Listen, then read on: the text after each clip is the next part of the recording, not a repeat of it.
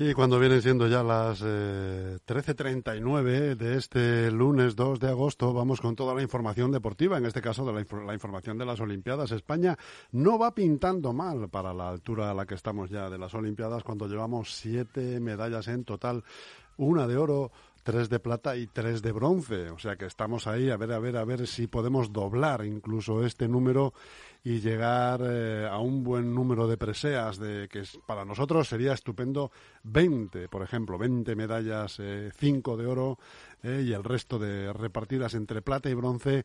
El deporte español eh, daría un aldabonazo importante y un buen golpe encima de la mesa, por lo menos a nivel europeo. ¿eh?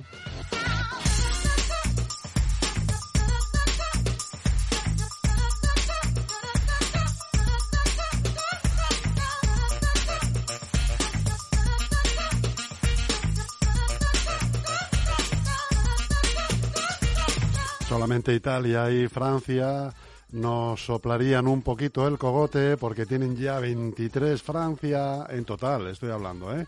Y 28 eh, Italia. Eh, bueno, pues solamente esos dos países. El tercero seríamos nosotros en el supuesto en que, como bien digo, empecemos a doblar ese, ese número de medallas que la verdad que pinta bien la cosa.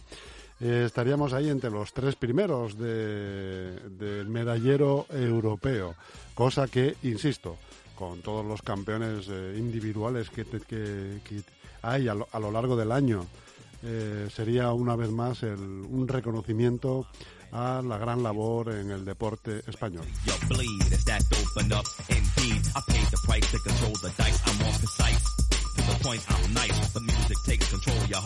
Y vamos con la que viene siendo la estrella más mediática de estos Juegos Olímpicos. Simone Biles vuelve a la competición y estará en la final de barra de equilibrio. La selección masculina de waterpolo a cuartos, invicta y como líder de grupo. Las guerreras de balonmano eliminadas tras perder ante Rusia. Eusebio Cáceres se queda atrás a 3 centímetros del bronce en salto de longitud y Lidia Valentín se retira de la competición. Todo esto lo iremos desarrollando en este momento del, del pepinazo.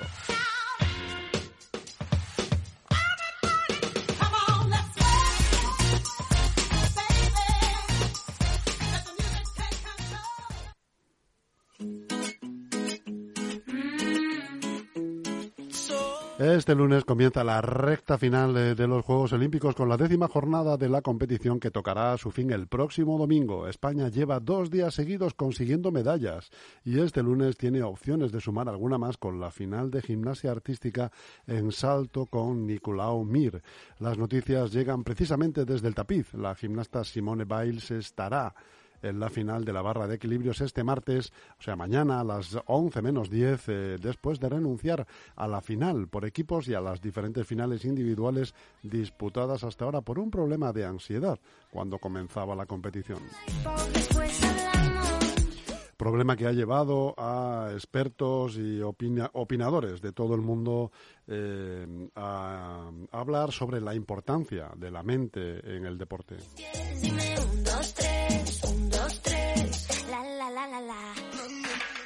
Lidia Valentín sin medalla y con deseo de revancha. La española renuncia en plena competición por un problema en la cadera. Critica el embrollo, critica el embrollo que le ha hecho competir eh, por encima de su peso habitual y confía en participar en 2024. Queda Lidia para rato. Han sido demasiados contratiempos en los últimos tiempos, así que cuando pisó suelo japonés hace dos semanas, Lidia Valentín sabía perfectamente cómo llegaba y que lograr a los 36 eh, años y en su disciplina su cuarta medalla olímpica era harto complicado. No venía en mi mejor momento, dice, ni en mi mejor rendimiento. Llevaba tres días sin entrenar y son muchos años en esto y milagros no hay. La, la, la,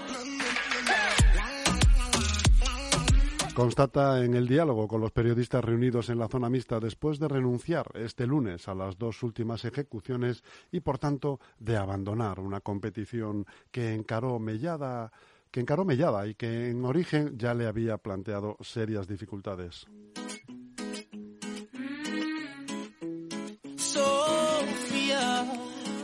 Otro que se ha visto en serias dificultades ha sido el saltador Eusebio Cáceres, a tres centímetros del bronce.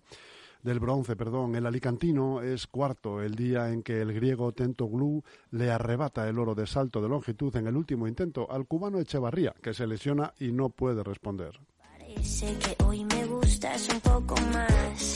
Cuando le toca el sexto salto al último, el cubano, Juan, Juan Miguel Echevarría, el favorito en longitud, recorre el pasillo al trote y se detiene ante la tabla sobre la que se postra de rodillas, agacha la cabeza hasta tocar el suelo y aprieta los puños fuerte. Y con el derecho, el del brazo tatuado, golpea dos veces el suelo con rabia. No puede saltar porque se ha roto el isquio. No puede seguir peleando por un oro que sabe que merece y que le esquivó ya por primera vez hace dos años en el Mundial de Doha, donde gran favorito fue bronce.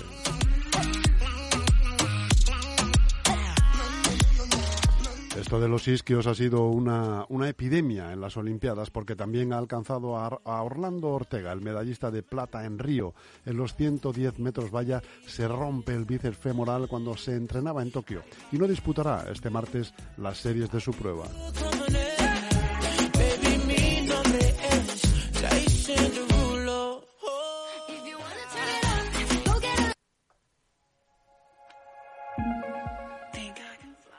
Primero fue Fernando Carro, después Orlando Ortega. Los isquiotibiales de los atletas españoles no son inmunes a la epidemia de rotura de bíceps femoral, el músculo más importante del trío isqui- isquiotibial que recorre Tokio, sin duda. Algunas de las figuras mundiales han caído lesionadas en el estadio. El saltador cubano Juan Miguel Echevarría, como acabamos de comentar, o la velocista, también británica Dina Hasser Smith, abandonaron sus competiciones llorando. Fernando Carro, que se rompió entrenando después de un viaje de 12 horas, sentado que sospecha tuvo la culpa de sus males, resistió menos de cuatro minutos la prueba de los 3.000 obstá- obstáculos. Orlando Ortega ni lo intentará. El lunes por la tarde la Federación Española anunció en su Twitter que el plus marquista nacional de 110 vallas y medallista de plata en los Juegos de Río 2016 no tomará el martes la salida en la primera serie, que sería a las 12 y 20 de la mañana de la prueba, de la que también es medallista el bronce en el Mundial de Tokio.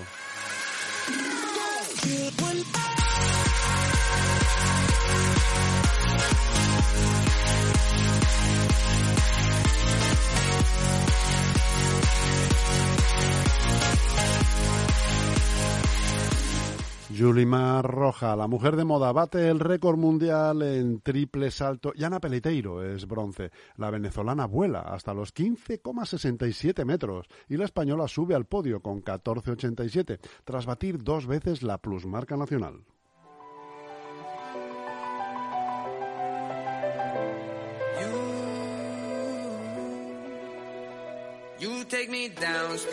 Soy una niña pequeña, así disfruto como una niña, dice Yulimar Rojas, una atleta de talento único, de ciencia ficción, casi antes de transportar al triple salto en un viaje alucinante a una nueva dimensión.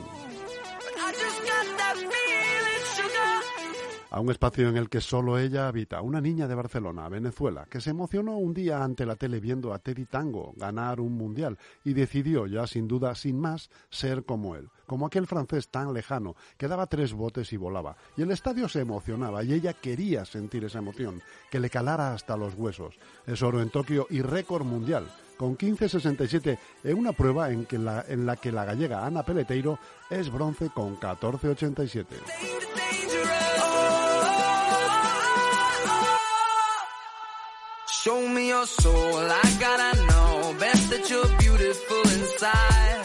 La selección masculina de baloncesto pierde contra Eslovenia y jugará los cuartos contra Estados Unidos. Doncic dirige el brillante juego de su equipo.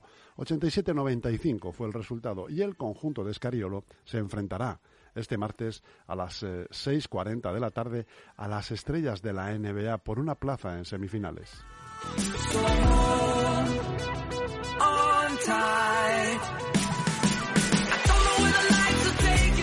España perdió ante, Eslo- ante Eslovenia 87-95, como hemos dicho, y salió muy mal parada del sorteo para los cuartos de final, que se celebró inmediatamente después en la sala de prensa del Saitama Super Arena. Eh, su rival será nada más y nada menos que Estados Unidos, el campeón de las tres últimas ediciones de los Juegos, dos de ellas tras superar a España en la final por 107-100 en Londres 2012 y por 118-107 en Pekín 2008. El partido se disputará, como hemos dicho, mañana a las 6.40 hora española.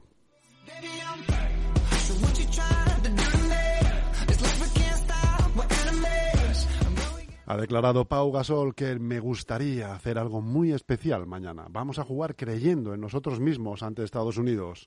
Toda adversidad te presenta una oportunidad de conseguir algo increíble e histórico, ha dicho el pívot de Samboy.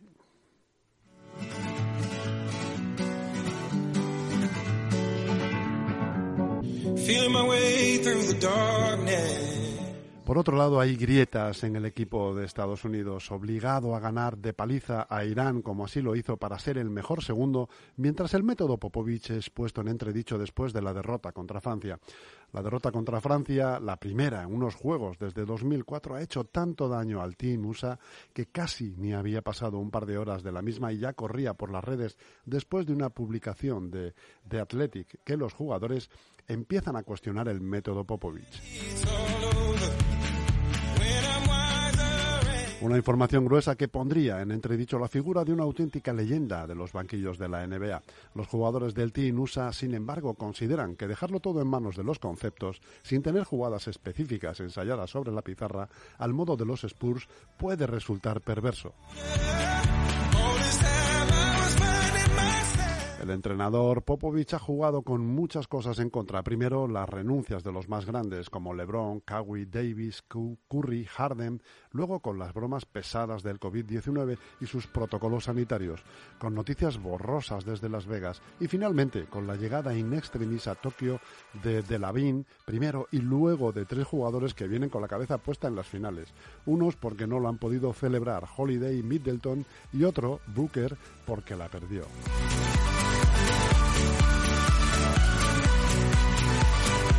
Pero tampoco puede esconder que sus números con el Team USA son malos y que su credibilidad, al menos como seleccionador, está en discusión desde la derrota de Dowan en el Mundial. De ahí los nervios por las derrotas en los amistosos en Las Vegas. Estados Unidos está aún a tiempo de todo en los Juegos.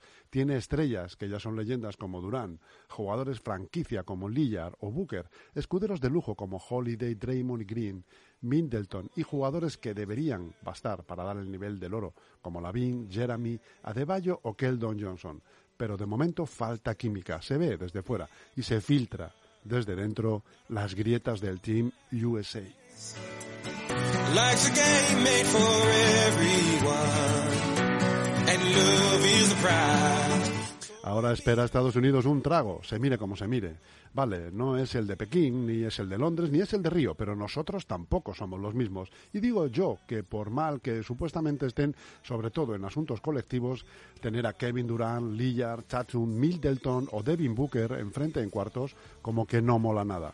Mejor lo tienen las chicas, que desde que Marta Cazorla acribilló a triples a Serbia, han roto a jugar y parecen otro equipo al que inició este torneo. Lideradas por Ubiña, Torrens, Nadur y muy enchufadas las tres y con la ayuda inestimable sin duda de la peleona Laura Gil, dominaron desde el principio a Canadá y de esta forma despejan el panorama, que no les deparará ningún pez gordo en cuartos. Así que bien por ellas, porque de eso se trataba toda esta primera fase, colocarse bien para el cruce del Rubicón. Las chicas lo han conseguido, los chicos no. Y hasta aquí toda la información eh, interesante y relevante de las Olimpiadas, que como hemos dicho, pues les queda esta semanita. A ver si somos capaces, España, el elenco español, tanto individual como por equipos, de doblar el número de preseas que llevamos hasta el momento y volvernos eh, de Tokio con un buen sabor de boca. Hasta mañana, amigos.